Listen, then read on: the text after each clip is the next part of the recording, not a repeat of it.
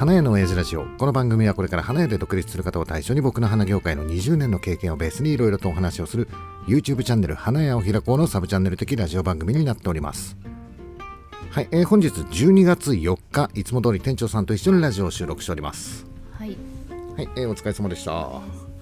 えー、なんと3日連続のラジオ収録です。初めてです。か初めてです、うん。えーっとねもともとね1週間に2回くらいは出してたんだよね。なんだけどほら週1と呼ばれてる男がみたいな話の流れでなんとなくラジオって週1回ぐらいでいいかなっていうふうに思ってたんだけどラジオってそもそもさ、レスポンスよく出せるじゃん。うん、だから、うん、レスポンスよく出せるっていうことはさあんまりさ、うん、ネタを仕込んでとかさうん。じゃなくて日々のことをこう話してるとかでもいいんじゃないっていう、まあそうですね、おっさんはさただの花屋のおっさんなわけだよ。はい。毎日そんなにすごいいろんな出来事とか起こらないわけだよ。ドラマチックな出来事もないです。よないないないない。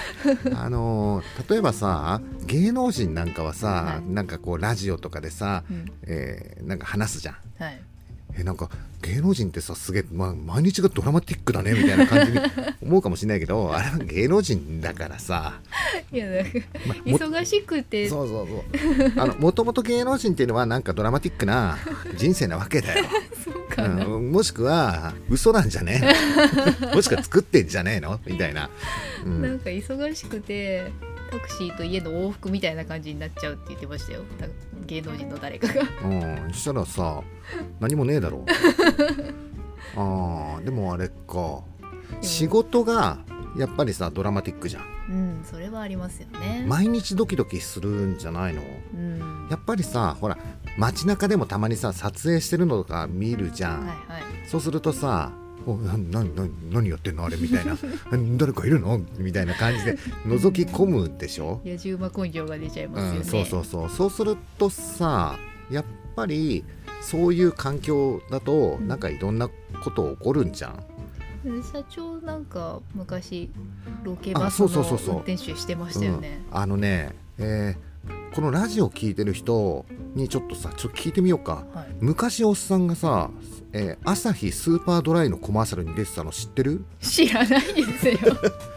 あのさ朝日スーパードライ、うん、のあの宣伝。出てた？おっさん出てたよ。どこで？もう二十何年くらい前かな。いやもしかしてさこのラジオ聞いてる人であもしかしてあれ？みたいな感じで思ってる人。い絶対わかんないわかんない？こうねカメラがえっ、とね氷水はい。のところをこう何こう夏のこう流れて撮影するわけだよ、はいはいでそこから氷水の中から、うん。えー朝日スーパードライがこうシュパッとこうね ね。取り出すっていうのがあるんだよ、でみんなでこう順番にこうパッパッパッパって取っていくっていううんうん手だけが映ってるシーンがあるのね。おこの一番最後の手はおっさんなの。ないよそもそも。わかんない。あそう。手だけ？だからさあの最後にパッてスーパードライをこう見せたあの手はおっさんなの。別に止まってないよ流れていっちゃったよ。いっちゃったんだけどあの氷水の中から取り出すっていうののなんかみんなさ素人っぽくてさなんかぎこちないんだよ。俺だけなんかスパッっていう顔わかんない。オーラとか。一瞬残んないよ。おっさんも分かんなかった。でしょ？いやなんかね、えー昨日さラジオ収録をした後にね、はい、えー気づいたんだけどうん。花屋チャンネルのミカサさはい。んがサブチャンでライブやってたんだよ。はいはい。でそしたらさ、えー山崎しげちゃんっていう、ほらおっさんのライブの時でもさ、うんうん。コメントくれる、うん。人がさあのホームセンターで働いてるっていう、なんか明日は「飛んで埼玉」の続編うん。のなんか撮影があると。うん。エキストラで出ると。うん。銀幕デビューですって言ってたからさあ それおっさんのこの間のライブでじゃなかったでしたっけ？あ違う違うそうおっさんのライブでも言ってたんだけど昨日も言ってたの、うん。あの昨日のサブちゃんのライブでも言ってたんだよね、うん。でなんかミカさんも銀幕デビューしたらどうですかみたいな。まあおっさんはもうしてるんだけどね。何上から言ってんですか。手だけでしょ。右手だけ でその後ね CM 確認したんだけど、はい。映ってるかどうかも分かんない、あわかんないんだ、うん、全然分かんない。あの一瞬だったから、顔じゃないもんね、うん、そうそうそうそう。だってそこにいた人全員が集められて「はいみんな腕まくりして」みたいな。やってたから集められたっていうそうそうそう。誰でもよかった。誰でも手手だからね。そう手だからね。あのそうそう。おっさんが CM のロケバスの運転手をやっていた時代。はい今から25年くらい前なのかな、うん、えっ、とね今でもだからおっさんはあのやってた期間なんで短いよ、うん。半年ぐらいで辞めちゃったからさ、あれなんだけど今でもおっさんはそのとロケバスっていういわゆるロケバスうん。が、えー止まってると、うん。あなんか撮影やってるってわかるの、うん。あ普通みんなわかる？なんとなくロケバスってわかりますよね。あのね、えーマイクロバスみたいのがうん。あるんだけどさ、うん。そのマイクロバスにステッカーが貼ってあるんでね、あのロケバスの会社って少ないんだよ、うん、あのテレビ局の中にはなくてはい、外部から入ってく会社なんだけどさ、うん。えーその当時ね3社か4社ぐらいしかなかったんだよね。だからもうよそのロケバスの運転手とかももうみんな顔見知りなのあの行き先一緒でさ、はでおっさんはその時ね普通免許しか持ってなかったから、えートラックは乗れなかったんだよね、何乗ってたんだっけな？あの時。そうそうその時ねハイエースのスーパーロング今うんうちが乗ってるやつと同じやつ、うん。あとね、えーコースターっていううん。マイクロバス、ああはいはい、うん。マイクロバスってさ普通免許じゃ乗れないんだけど、うん。あのね機材車って言ってうん。マイクロバスなんだけど5人乗りなの。で後ろが全部機材車。だ荷台になってるっていう、うんうん。それはね普通免許で乗れる、あそうなんだ。うん、同じバスでも椅子がいっぱい並んでるとうん。ダメなんだって。うーん。大型2種とかになるの？まあちょっとおさんその辺詳しくない人がから、乗るっていうことでダメってことなんですか？うん、どうなんだかよくわかんない。けど。よくわかんないんだけど、うん。うん。ちなみにおっさん大型免許を持ってんだよね。今はね。ね。うん。今はうんそうそうそう。大型免許持ってるんだけどその辺の詳しいルールはよくわからない、えーちなみに、はい。えー運送会社で働いてた時もおっさんは大型免許持ってるから10トン車を乗れるわけだよ。う、ん。うん、何回か乗ったんだけど、うん、でかい。うん、そりゃでかいですよ、でかい、うん、怖い、後ろがもう見えない見えない。全然見えない。うん、で、まあ、北海道配達とかさ、うん。ああいうのはさそんなに細いとこ行かないじゃない？あの前進できればいいですよね。そうそうそうそう。う ん前進できればみたいな感じで、うん。うん、言ってたから、うん、ちょっとなんかね生産者のところに花をさ取りに行くのにさ、北海道の生産者はいいのよ。広いから、うん、だけど栃木とかさはい。そういうなんかこう関東に近いところ、埼玉とか、うん、そうそうそう、は狭いのよ道がすごくさ狭くてさうん4トン車でもギリギリみたいなところ、うん。うん、だからもうああいうところは多分10トン車で入ってくるのは無理だなと思って、おっさんは、えー自分専用っぽい7トン車があった。中途半端な。うん、7トン車、朝場はどうせ大型乗れねえから、うん。7トン車ぐらい乗せとこうよみたいな感じのトラックがあった、うん。うん、だから運転手の仕事は結構してる。うんでそのね CM のロケバスの運転手やってた時のことをちょっと思い出したんだけどさ、はい。あのねとにかくねあの仕事って暇なんだよ。まあ送り迎え。そうそうそう。えっ、と機材車だったら撮影機材を運ぶだけが仕事なのね。はい。あと衣装車っていうのもあるんだけどさ、衣装車っていうのはもうそうあのマイクロバスの後ろが全部なんつうのうん。衣装になってるよっていう、んん。うん。あとね面白いんだよ。ロケバスの、えー車ってはいスモークってわかる、うん。えー車の窓ガラスにスモーク貼ってるじゃない、はい。あれその当時ね3枚ぐらい貼ってたんだよ。全く見えないそうそう黒い、うん。あのスモークを3枚ぐらい重ねて貼ってた、へえだけど中からは見えるわけ。うんうん。一応ね外からは全く見えないっていっていう、だからほら芸能人を乗せるみたいなこともあったりとか、えそこで着替えるの？あの衣装車はもうねそこがね、えー、と更衣室にもなってたんだよへねーで運転席と後ろのところにはなんかこうカーテンみたいのがあって、うん中で着替えるようになってた。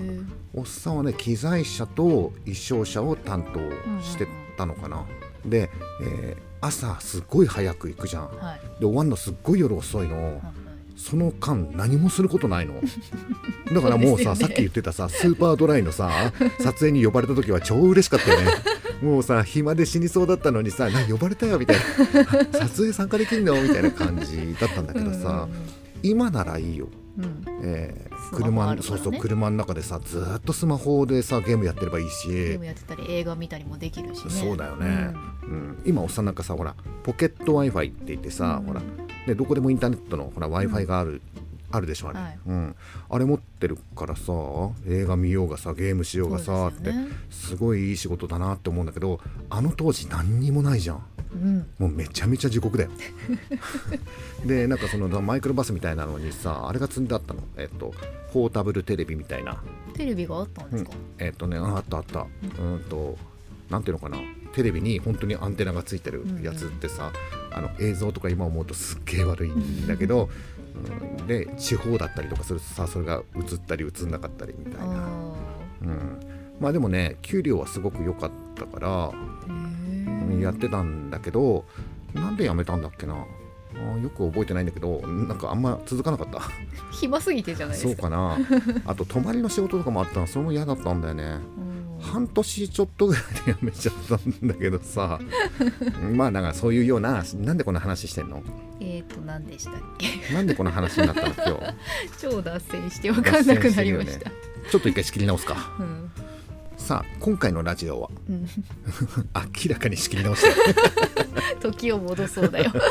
さあ今回のラジオは、えー雑談なんだけど、えー昨日ラジオを上げてさ、はい。昨日は、うん花屋さんのデジタル、はい。うんキャッシュレス決済についての問題点みたいな話をしたよね。問題提起をしました、うん、そうだよね。もう花屋さんっていうのはアナログでさ もうどんぶり勘定だからさみたいな感じ、うちなんかはさまああのアナログ感はあるけど一応レジでデータを取ってるまあ、えーデジタルどんぶりえ ーぐらいのまあ感じでやってるよ、うん、そんな感じの話をして。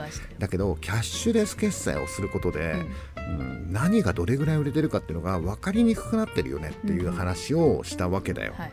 うん、そしたらさ、えー早速はい。コメントいただいて、はい。いやだからさ解決策があるんだったらうん。コメントください。きっとねえだろうな。っていう、そういう感じでね、うん。昨日終わったんですよね。うん、まずね、えーベイサイドフラワーマーケットの浅ラトさんからさ、はえーうちではスクエアっていう、まあ、端末を使ってますっていうね、あのキャッシュレス決済うん、とかができる、全部があれ全部がってるんでしたっ1け個の端末でうんうん完結できるんだって、うん、いいですよ、ね、だってうちなんかさ、えー QR コード3つ並べてる。どれどれだっけ？みたいな感じになるんですよ。もうそのスクエアっていうのは、えー一つの端末でもうなんだろうねスマートな感じ。ですね。でしかもそれは、えーなんだろう項目とかね。全部もう分かっちゃうらしいんだよね、えー日経、えー週経月経みたいな感じで。でそれがなんか全部パソコンに飛ぶのかな？よく分かんないんだけど、うん。とにかくそれが1台あればもう、うん、大丈夫ですよみたいなうん。ものがあるっていうことを教えてもらったと。うん。なるほどねと、うん、でもうち今さクレジットカード端末みたいなのあるよね。あります。あと T ポイントのためのスマホもあるよね。あります。なんかスキャンする端末もなんかなんかあるよね。なんか。うん、なんかいろんなのあるよね。レジ周りごちゃごちゃしてるんですよ、ね、そうだよね。あと、えーさっき言っていた QR コードのうん。なんかこう三角形のこう立てるやつが3つ並んでるよね。あれはどうなんの？あれはもういらないってことじゃないですか？そのスクエアだと。でもさえじゃあ今さうん。えー、ペイペイとか加盟してるさその契約とかそういうのはどうなの、わかんないけどでしょ？そういうところがわからないわけだよなねん。かスマートにやってくれるすんじゃない、うん、そうすもちろんそうだよ。スマートにやってくれるんだよね。ああそっか。じゃあ今度浅名とさんと会った時にちょっとうん。そのスクエアってやつ、はい。うん、ちょっと聞いてみようかなって教えてもらおうかなっていうふうに思ったんだよ、うん。うん、だけどね前にね確かね浅名とさんラジオでねそのスクエアの話をしてたと思うんだよね月額いくらってかかるって聞いた気がするんだよなっていうのがちょっと引っかかってはいるんだよ。高かったら嫌だなっていうふうにうん。は思ってる。うんうん。そしたら、えー次にね、えー東北のお花屋さんからさ、えーまたコメントもらって、はい。うちではこうしてますっていうので、うん。レジにある例えば原型と原型っていうのはさ、はい。現金の形だよね、はい。うん、であとは「新」っていうボタンがあって、それはクレジットボタン、でそれで要するにお客さんから何で払いましたかって現金だったら現金でしょ、うん。でクレジットだったらその、えークレジットボタンうん。押せばあの最終的に集計で出てきたレシートには、現金合計いくらクレジット合計いくらっていうふうに出ると、でその時に項目は全部打つからっていうふうにうちではやってますって。おおそういえば。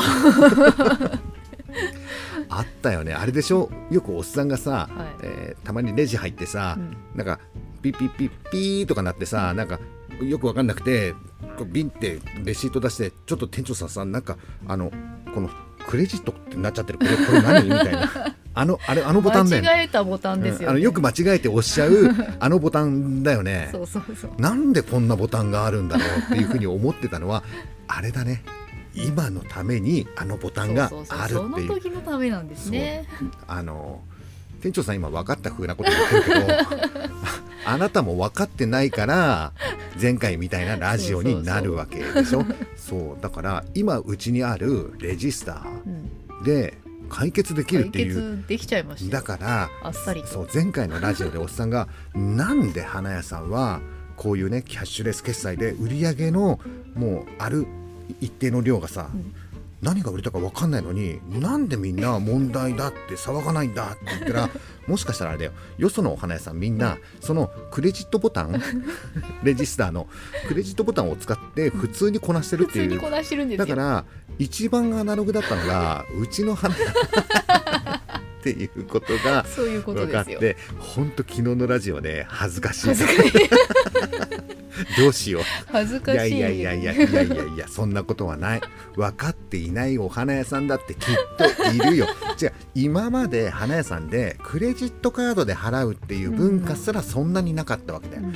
えーっとうちで導入したのが10年ちょっと。うん？えここで？それとも前も？いやここでかな。ここでだよね。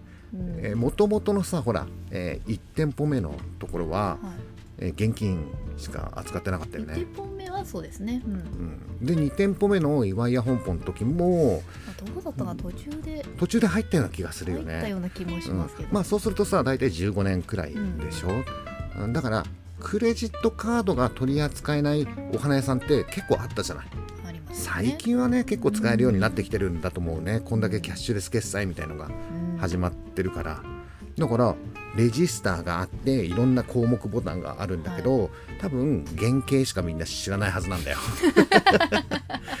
うちだけじゃなく、うん、そうクレジットボタンを押せばいいんだよっていうあのその東北のお花屋さんは、はい。ね、もちろん分かってたうかもしれないけど分かってないお花屋さんも たくさんいるかもしれないじゃん。うちの恥をさらして、そうだよそうだよ。同じようなお花屋さんがいたら、うん。ほら聞くは一時の恥って言うでしょ、ん。なんだっけ聞かぬはなんとかって言う。一生の恥ね。って言うでしょ、うん。だけどおっさんがこうやってやったことによってみんなが分かればあよかった。聞かなくてよかった。うちもこれで迷ってたんだよねっていうお花屋さんがいるかもしれない。聞くはうん。一時の一恥時の恥？一時の恥をみんなにさらされさらしたのはどうなんいですか？やいやいやいやあのそんなにこのラジオ聞かれてないから大丈夫。大丈夫ですかね。うん、あの分からないことは分からないんだもんしょうがないじゃん。だけど今回分かってもう今日からあれだよね、はい。えー今日の途中から？途中からです。今日の途中から、えーっと売り上げが変な感じになっててね。でもあれだよね。結局分かったよね結局、大丈夫だったんそうだよねですね、うんで明日からもう朝からそのクレジットボタンっていうのを活用することによってもう集計で何がどれぐらい売れたかっていうのがもう分かっちゃうようにもうなっちゃうっていうことでしょ？本当感謝だね。本当ですね。あのラジオで話してみるもんだね。だってこの情報はあれだよ。ただだからねそう東北の人も何言ってんだこのおっさんはって思っっててかも思われしれない。たのかな？思われえ何えレジにさクレジットボタンあるよね？よね。何言ってんのこのおっさん？思われたかも。えーでもいいじゃん。まあそれでも教えてもらえたからさ、うんね。うん。まあ今日はさ日曜日だから、はい。えーいつもより1時間だけさ、えーお店閉まるの早いんでね、はい。うちのお店6時閉店だからさ、で6時半ぐらいから撮り始めてみたいな。でこれであとちょちょちょっと編集してアップ、はい。うん、すればまあ3日連チャン。はい。新記録のラジオ更新。新記録。そうそうそう。あの12月ってさ忙しい忙しいって前回もさ言ってるんだけど、まあ、うん、お店閉めた後はそんなに忙しくない、うん。あでもこれからちょっと忙しくなってくるかも。これから作り物とかがあったりすると 作り物ってあれしめ縄？いやいや違いますよ。縄そんな売れないからいっぱい作んなくていいと思うんだけど。仏花のことを言ってあ仏花？仏花の作り？ああ年末の？年末ですね。そんなのまだ全然先でしょ。まだうん、あのね12月えうちのお店で言うとさ12月は何が忙しいかっていうと、えースナックとかさ、うん。えーキャバクラとかうん。あとバーまあバーもそうだよね、うん、12月って飲み屋さんが結構、えー花使うんだよね、うん。えー昔からねスナックのママの誕生日はクリスマス前えーっとねボーナス後みたいな。その辺に集中するような。そうですか？そうそうそう。え前もこの話したよね？えースナックのママになるうん。素質を持ってるのってその時期に生まれた人なんだよ。なわけないじゃないですか。えだだってさスナックのママの誕生日って大体その時期だよ。だうちのさ上の娘さ12月のえー二十、何日とかに生まれてるからさ、もしかしたら将来 ママとかになって人気な者になわけないじゃないですか、あのなんでだろうね。うん、うん。あのスナックのママってさ自分の生年月日絶対さらさないよね。ん。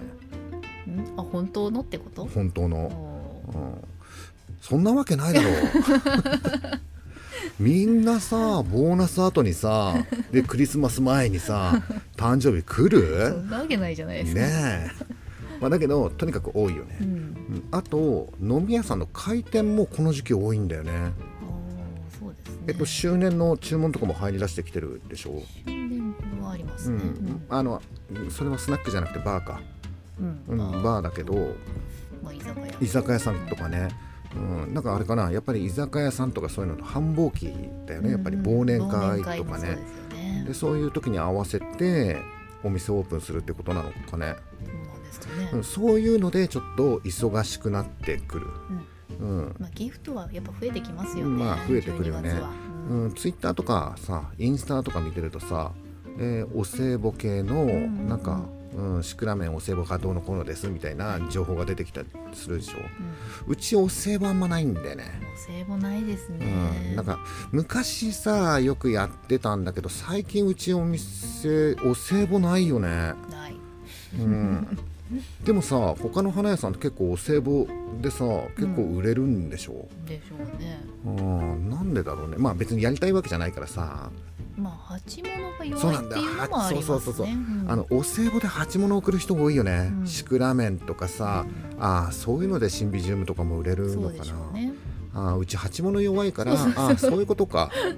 弱いからですよ。あのねうーんとお歳暮でああなるほどね。お歳暮でさシクラメンとかさ例えばえ相場いくらぐらい？5000円ぐらいかな。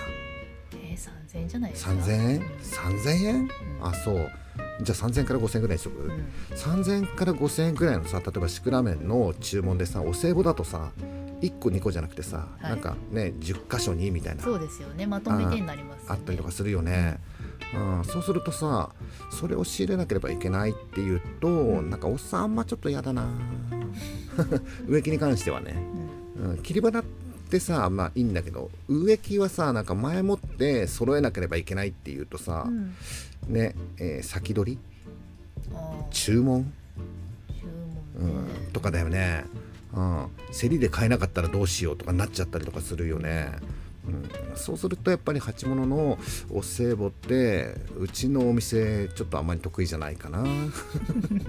競りで買いたいな植木に関してはね、うん、切り花に関してはさちょっと必要なものは先取りしないとみたいな、うん。うん、感じだけど植木はなみたいなうん。っていう気持ちがお店の売り上げに反映されてる。そうですね。そうそうあんまり積極的にやりたくないなオーラ出ちゃってるっていう ので多分お歳暮の注文うち入らないんだと思うんだけど、まあでも花屋さんはさこれからだからお歳暮でしょ、はい。うんとまあ、飲み屋だったりとかさ、うん、とあと何があるえあと何があるの、のうん、クリスマス。クリスマスですね。クリスマスね。赤バラが値段上がってくるっていうことでしょ、ねククリスマス時期ぐらいになってくると年末感も出てくるので、うん。もうなんかぐちゃっとなりますね、あぐちゃってごなる。なごちゃっとるなるなるんだよ。なんか店はとりあえずクリスマスやってるんだけれども、あのあの中で作業は年末の作業をしてますみたいな感じ、うん、そうだね、うん。あの街はキラキラキラキラクリスマスみたいな感じなんだけど花屋さんの手はもう松で真っ黒です。そういう感じです。うん。まあね、うん。まあそんな感じでちょっと忙しくなってきてほしいよね、うん。うん。今のところうちのお店いい感じ、いいまあ、12月はねいいスタートが切れてるから、うん。この調子で、えー今年を乗り切っていこうっていうはい、感じ、うん。さあこんな感じで。はい、うん。教えていただいた皆さん あありがとうございました。本当にね。あのこれからもささわからないことがあったりとかしたらさ、うん。ラジオでちょっと話してみてさわかる人はちょっと教えてもらいたいっていう何言ってんだよおっさんって思いながらもそうそうそうそう。そんなんで教えていただきたい。うんそんなんでもいいからさ、うん。うん。あのねここね、え2日間ラジオやってちょっと感じたのは、はい。えっ、とね暇つぶしになる。うん。まずラジオを撮るじゃん。編集するじゃん。アップするでしょ、そうするとその翌日にさあのコメントくれたりしてくれるじゃない、はい。うん、そのコメント読むのも楽しいし、えーコメント返信するのも楽しいし、うん。うんあとは、えーラジオを公開しましたっていうのをうん。ツイッターで出したりとかするでしょ、はい。そうするとツイッターでまたこう反応が返ってきたりっていうのがあるから、あのねおっさんはその反応が楽しい、うん。今ね。でまあもしこれが、えーみんなの暇つぶしみたいな感じになってくれてるんだったら、はい。うん、いいかなとは思ってね、だからこのラジオを聞いた人は何かしらのアクションしてくれるとおっさんのこう暇つぶしになる「おなあの人見てくれたんだ聞いてくれたんだ」みたいな「あコメント来てんじゃん」みたいな感じになる。うん。うんおっさん今んとこまだそんなに忙しくないからさ、うん。うん。えーみんなが忙しくなってきてもおっさんまだあれじゃん忙しくないじゃん。余裕がありますよね。でみんながこう回んないよっていう時にあの呼ばれて入るみたいな感じだから今実際おっさんそんな日忙しくないんだよね、じゃあ YouTube やれよみたいな。本当ですよ。なるんだけど、脳みそ空いてるだろうって話うん、ですよね。あでもね、えー YouTube は、え1週間に1回ぐらいだからライブをやる、うん。うん、じゃあ YouTube ライブ週に2回3回やればいいじゃんって。い。う、はうちそういうんじゃない。そういうんじゃない。YouTube はあくまでも朝場週1でいい。ラジオはこう手軽に出せるのが分かったから、まあ、やっていこうかなっていう感じ、はい。はい、えーということで今回の花屋の親父ラジオはこんな感じではい。以上になりますまた明日。